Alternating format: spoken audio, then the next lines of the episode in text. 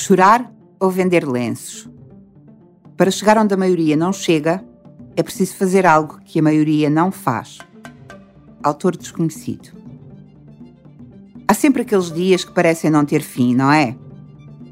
Mas a verdade é que, desde 2020, praticamente tudo o que seria inimaginável tem acontecido na vida, nossa, das empresas e do planeta, com repercussões óbvias e também elas impensáveis nas cadeias de abastecimento. Pandemia, encerramento parcial da fábrica do mundo, disrupções várias, guerras comerciais, falta de contentores, escassez de matérias-primas, fenómenos naturais e até a um navio encalhado no canal do Suez durante dias a fio tivemos direito.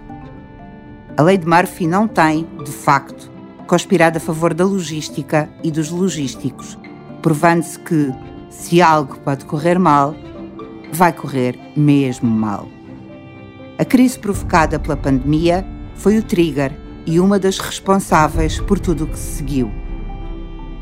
Atrasos na produção, escassez de recursos humanos, demora nas entregas, congestionamento nos portos, e pelo subsequente aumento dos custos com transporte e logística a que temos vindo a assistir. E de repente, tudo o que tínhamos como adquirido deixa de o ser.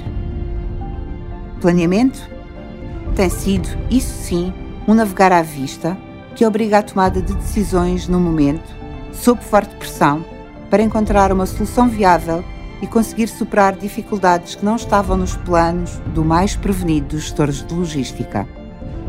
Toda esta volatilidade tem constituído um imenso desafio para quem se movimenta na supply chain, quer do lado dos fornecedores, quer do lado da procura. De repente, o just-in-time passa de herói a vilão da supply chain. Cadeias de abastecimento longas começam a ser postas em causa. Isto para não falar na crise dos chips, que são praticamente o cérebro das sociedades modernas e cuja falta é já uma dor de cabeça mundial. Enquanto questionamos o que é que desejavelmente deveria mudar no xadrez da economia mundial, é ponto assente que nada, na logística como na natureza, é linear ou simples. Por isso, a questão de fundo é mesmo saber como e onde queremos posicionar-nos. Vamos continuar a chorar ou vender lenços?